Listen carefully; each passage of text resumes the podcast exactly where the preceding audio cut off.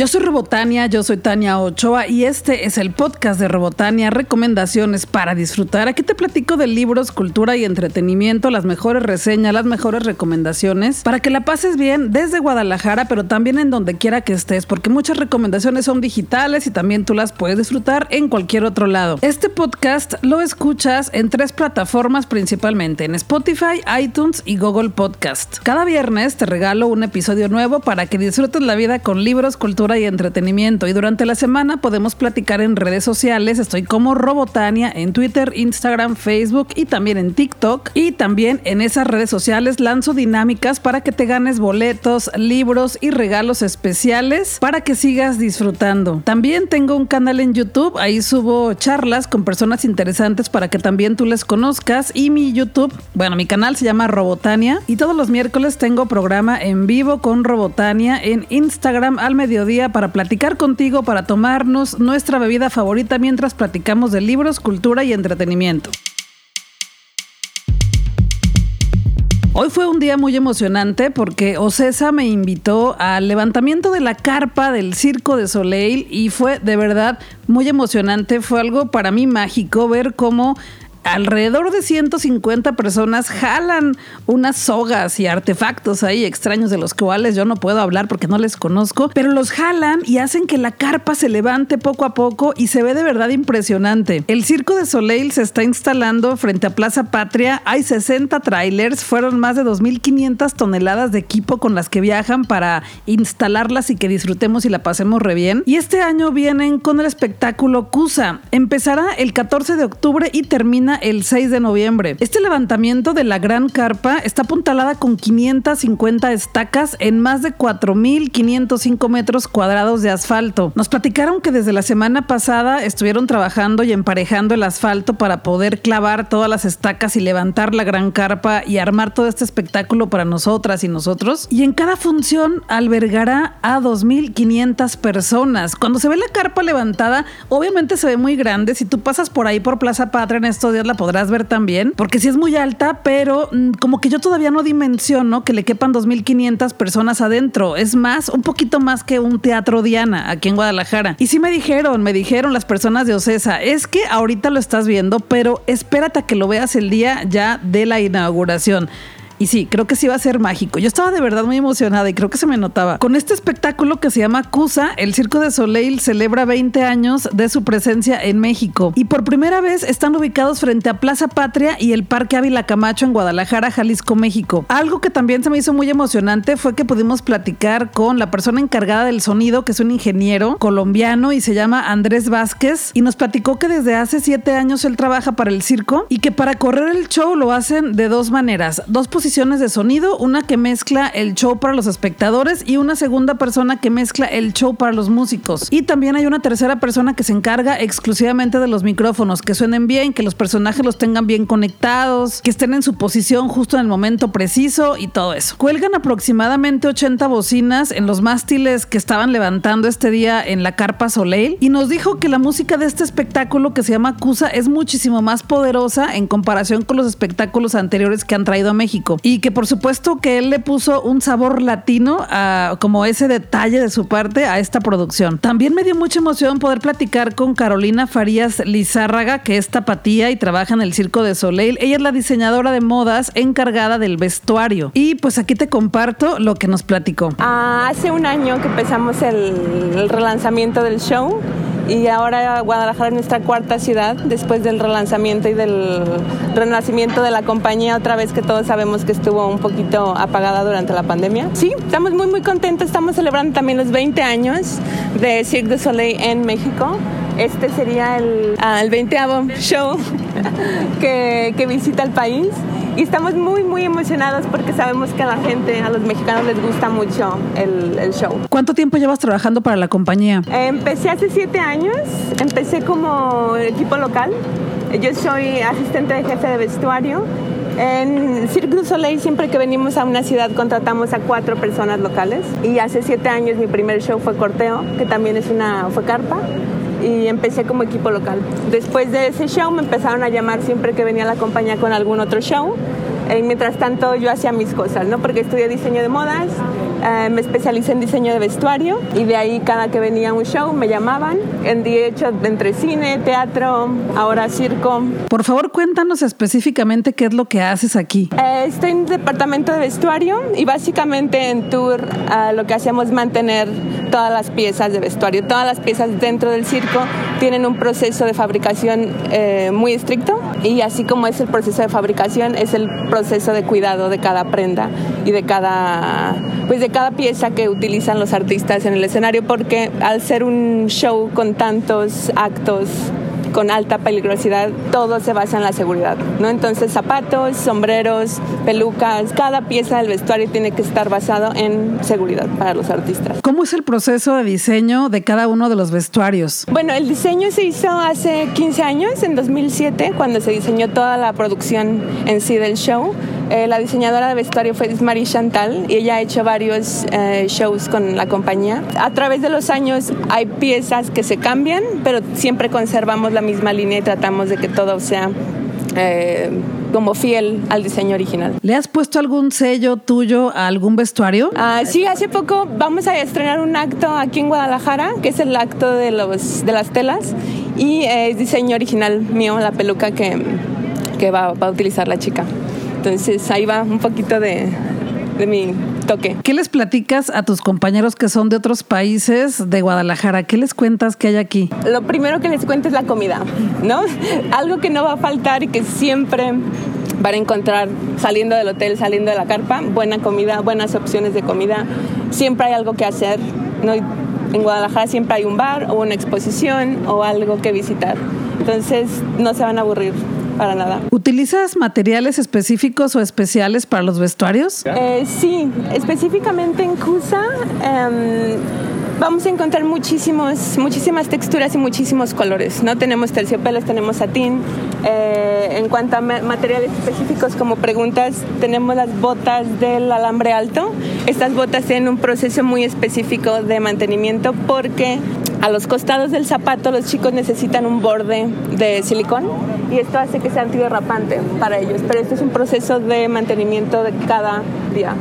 Siempre están, ese es, es nuestro cliente principal en el taller de vestuario. ¿Fue complicado que comenzaras a trabajar con el equipo del Circo de Soleil, con la compañía? Eh, sí, fue un proceso de cuatro años en total, porque como les dije, mi primer show como local fue en 2014-2015, que fue corteo aquí en Guadalajara, y después de ahí apliqué varias veces, a veces te respondían, a veces no.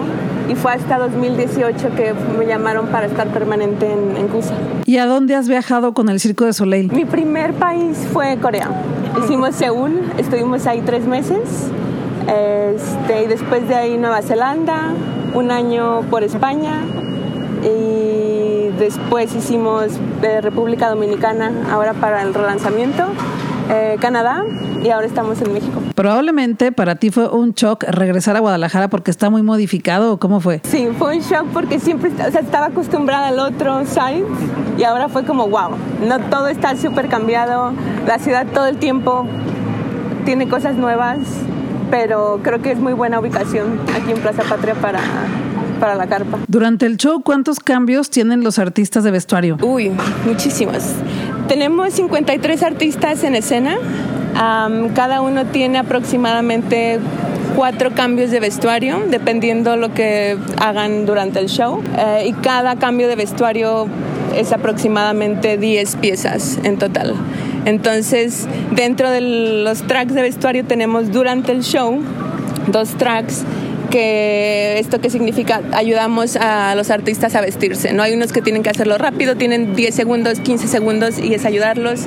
Hay otros que no se cambian durante todo el show, nada más tienen un cambio, entonces varía dependiendo del acto que hagan o el personaje que, que estén haciendo. ¿Algún recuerdo o anécdota que nos compartas que recuerdes con cariño?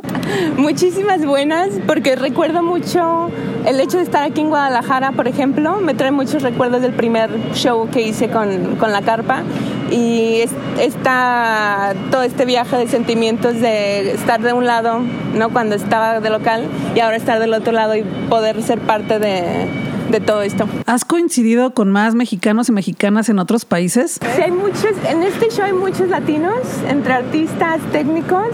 Eh, mexicanos sabemos dos, Daniel Medina. Daniel Medina está en atención a clientes, que es front of house, y por ahí lo van a ver cuando vengan a ver el show.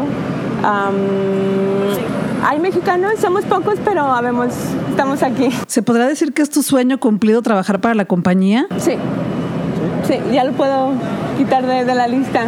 Sueño totalmente cumplido. 53 artistas en escena, 60 trailers de equipo, 2.500 toneladas de producción, 200 personas tapatías colaborando, 550 estacas para apuntalar la gran carpa, 2.500 espectadores por función, 100 minutos que dura el espectáculo de Cusa en escena y 150 personas levantan esta carpa. El espectáculo de Cusa de El Circo de Soleil se estará presentando en Guadalajara, Jalisco, México, frente a Plaza Patria del 14 de de octubre al 6 de noviembre. Los boletos ya están disponibles en el sistema de Ticketmaster y puedes consultar toda la información en la página oficial del circo que es cirquedusoleil.com y también en sus redes sociales.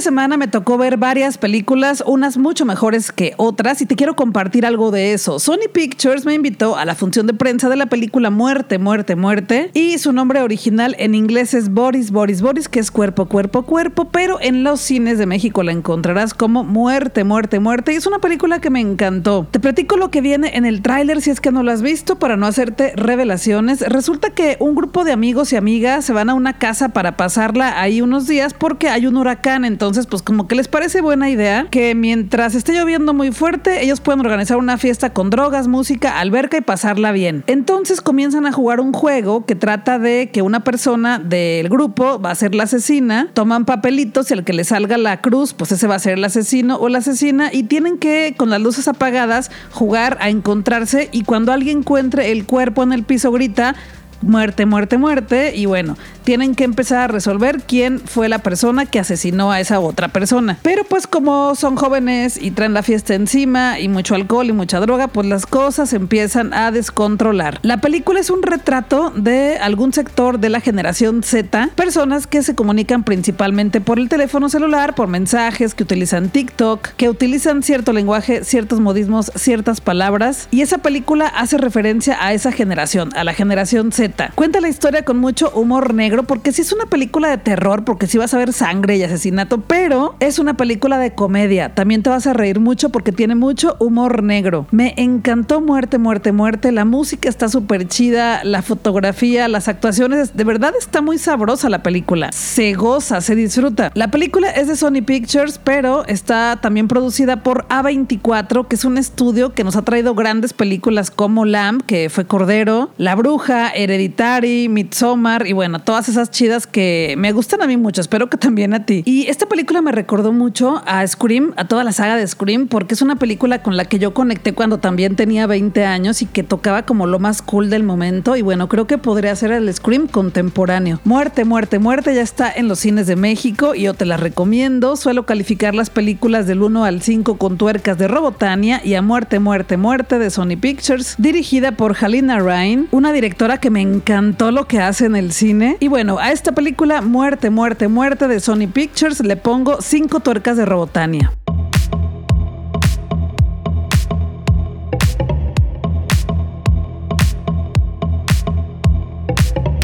Cada semana voy de paseo por las librerías para ver qué me encuentro en las mesas de novedades y compartirlo contigo. Y a veces me traigo libros conmigo y luego también te cuento cuáles son y te los muestro en mi programa de los miércoles en vivo. Pero también en esta sección del podcast te platico lo que estoy leyendo o lo que ya leí durante la semana. Y para empezar te quiero platicar de un libro que ya voy como a la mitad. Se llama El retorno de las niñas perdidas de Mariela Jiménez con BR Editoras. Y es un libro que estoy leyendo de forma digital en la aplicación de libros de Apple y me la estoy pasando muy bien, la verdad. Y además lo estoy disfrutando mucho. Te digo que voy como a la mitad y me ha gustado mucho que la historia no transcurre de manera lineal. Nos van contando un poquito del futuro, un poquito del presente, un poquito del pasado y van mezclándolo y se van entrelazando poco a poco y cada día No, cada página va tomando más sentido lo que estamos leyendo. Y hasta donde voy, que es como a la mitad, lo que percibo es que son personajes que tienen pasados turbulentos, pasados que no querían y que nadie quiere, pero que actualmente quieren tener presentes felices. Entonces están tratando estas mujeres de huir de ese pasado, pero pues el pasado llega el momento en que también te alcanza y se lo siguen sacudiendo y bueno, ahí está lo emocionante. Nos cuenta la historia de Fátima, que es una mujer de los suburbios de Marsella, que pues enfrenta los desafíos de la vida se le van presentando constantemente. Es mamá, es buena amiga, pero pues comienzan a conocer cosas ahí. Hay mujeres desaparecidas, hay niñas desaparecidas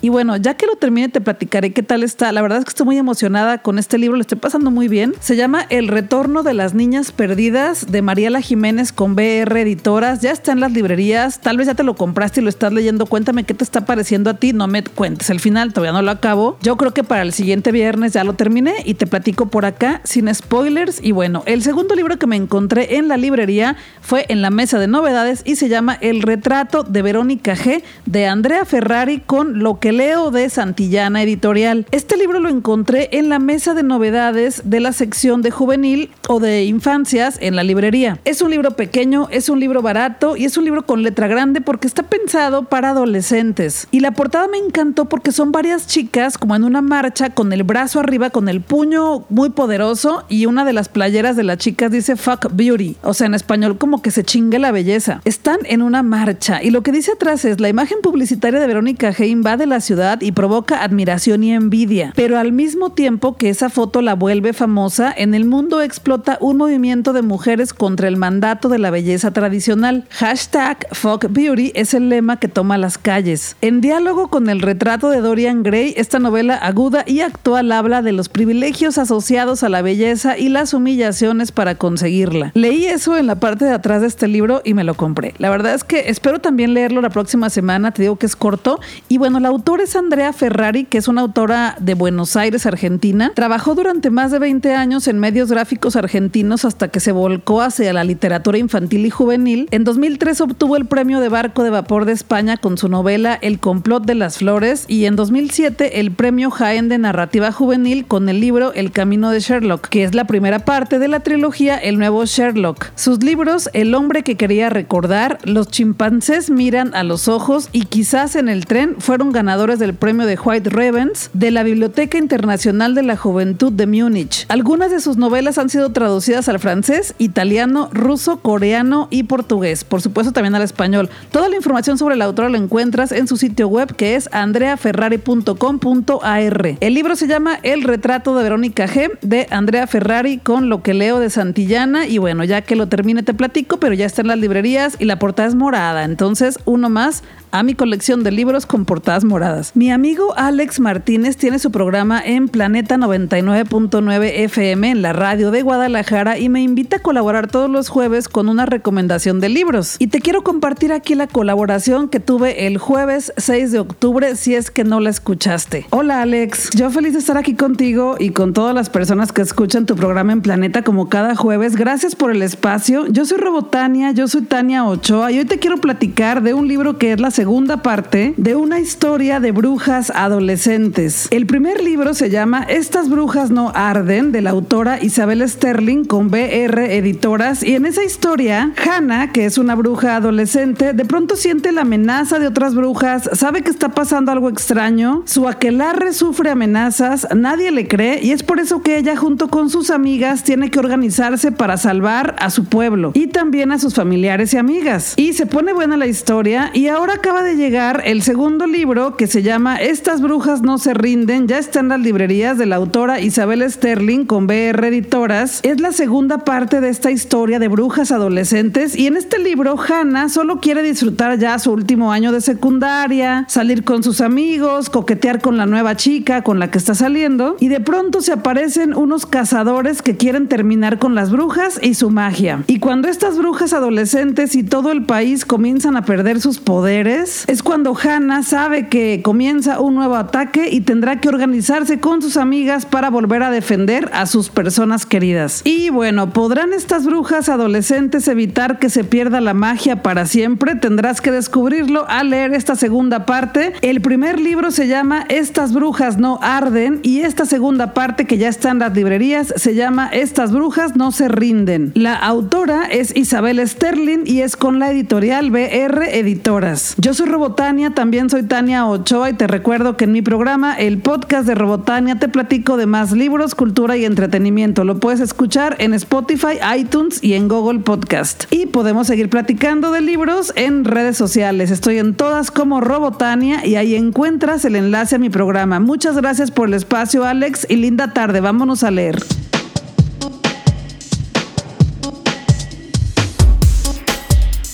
Otra película que también pude ver esta semana porque 20 Century Studios me invitó a la función de prensa se llama Amsterdam y es una película que tiene un cast con muchísimo talento, salen grandes actrices, grandes actores, pero está de flojera. Mira, aparecen Christian Bale, Margot Robbie, John David Washington, Alessandro Nivola, Andrea Rixbrook, Chris Rock, Anaya Taylor-John, Matías Sconards, Michael Shannon, Mike Myers, Taylor Swift, Zoe Saldaña, Remy Malek, Robert De Niro y bueno, le puedo seguir así como media hora más. De hecho, si ves el tráiler, ahí puedes ver los cameos de todas las personas que vas a ver aparecer durante toda la película, pero solamente es eso, es como un catálogo de buenas actuaciones de celebridades, porque la historia es súper aburrida y la historia es una historia de la vida real, pero es una película que tiene mucho elenco, pero la historia es súper tediosa. Básicamente es la historia de tres amigos, tres mejores amigos, dos hombres y una mujer, que tienen que ir descubriendo un misterio en el que están involucrándose cada vez más y no saben ni por qué. Lo que hace aburrida a esta película es que Tampoco tú entiendes qué está pasando en ningún momento y da igual, lo que quieres que ya se acabe. Es comedia, es drama, entretiene muy poco y no genera emoción en ningún momento ni empatía por los personajes, aunque son buenas actrices y buenos actores, te da completamente igual lo que les pase a cada uno de ellos, no importa. No hay emoción, no hay aventura, no hay momentos cumbres en la película. La verdad es que está aburrida, yo no te la recomiendo, pero bueno, como te dije, Amsterdam de 20 Century Studios es un catálogo de buenas actrices y buenos actores y ya ni siquiera buenos momentos, porque no, ni eso tiene. Suelo calificar las películas del 1 al 5 con tuercas de Robotania y a Amsterdam de 20 Century Studios le doy una tuerca de Robotania.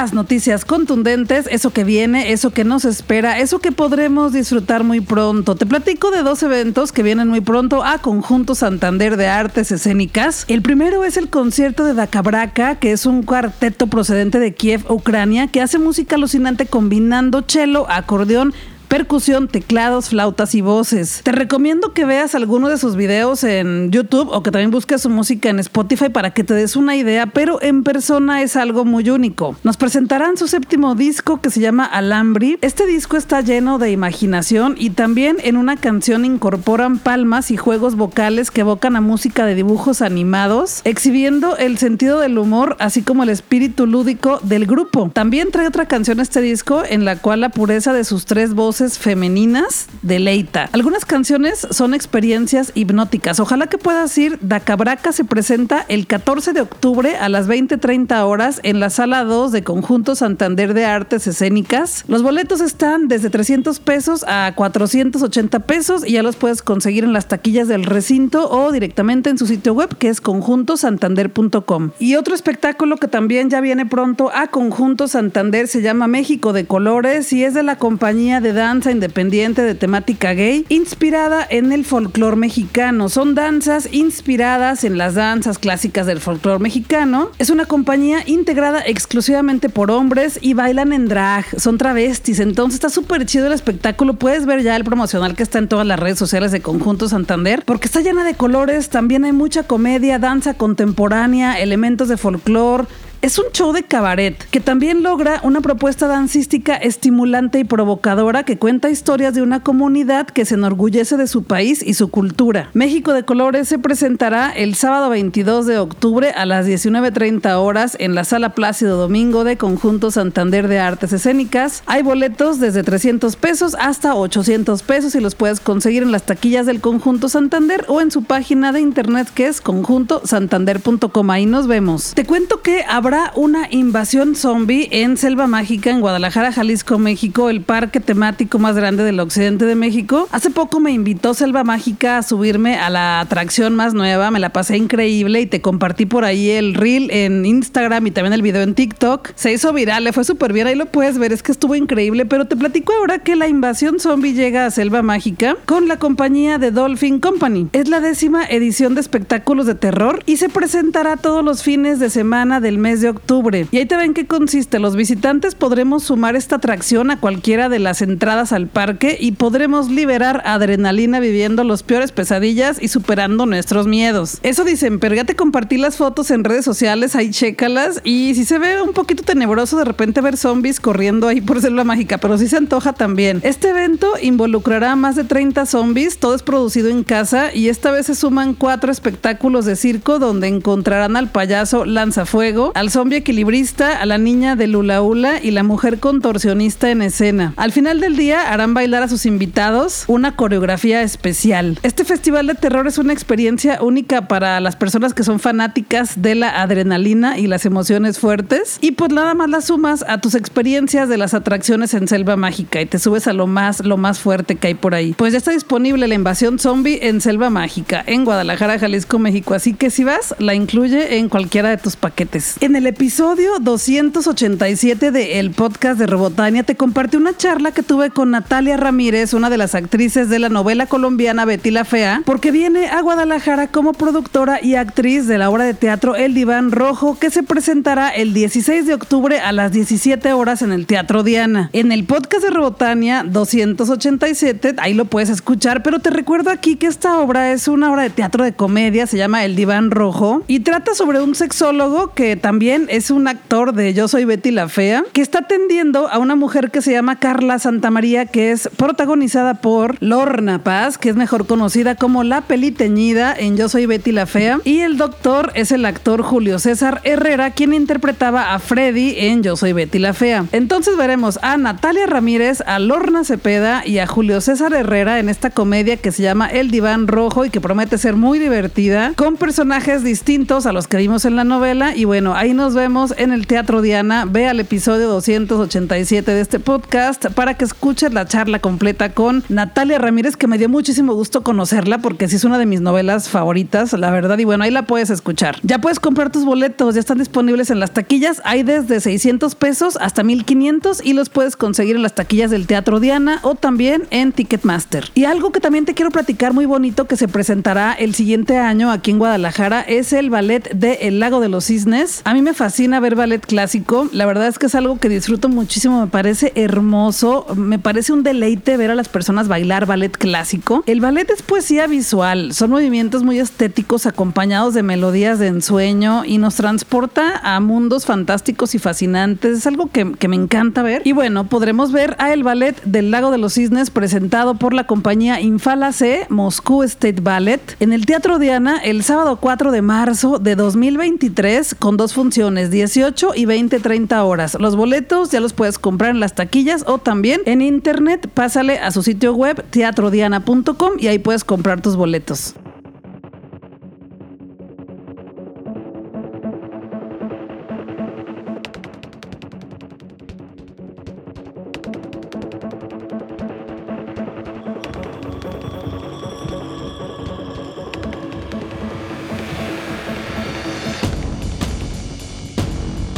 Yo soy Robotania, yo soy Tania Ochoa y este es el podcast de Robotania. Todos los viernes te regalo un episodio nuevo desde el universo de Robotania hasta tu casa. Y durante la semana podemos platicar en redes sociales. Estoy en todas como Robotania, Twitter, Instagram, Facebook y también en TikTok. Mil gracias por estar aquí, por llegar hasta el final, por disfrutarlo cada semana. Yo te lo regalo. Tú solo pásala bien, es tu única tarea. Ah, y también recomendarme con otras personas para que pronto seamos más y más y más y más personas en esta comunidad de libros, cultura y entretenimiento. Yo regreso la siguiente semana, pero te sigo compartiendo cositas y recomendaciones en redes sociales. Vámonos a disfrutar. Guadalajara es nuestra y tenemos que seguir disfrutándola, pero también tu ciudad donde quiera que estés, porque muchos de los eventos que te recomiendo aquí también se presentan en otras ciudades y en otros países. Cuídate, cuídame, cuídale, usa tu mascarilla o cubrebocas, porque si te cuidas tú cuidas a todas las personas. Vámonos a disfrutar que la vida es corta y el tiempo se nos está terminando.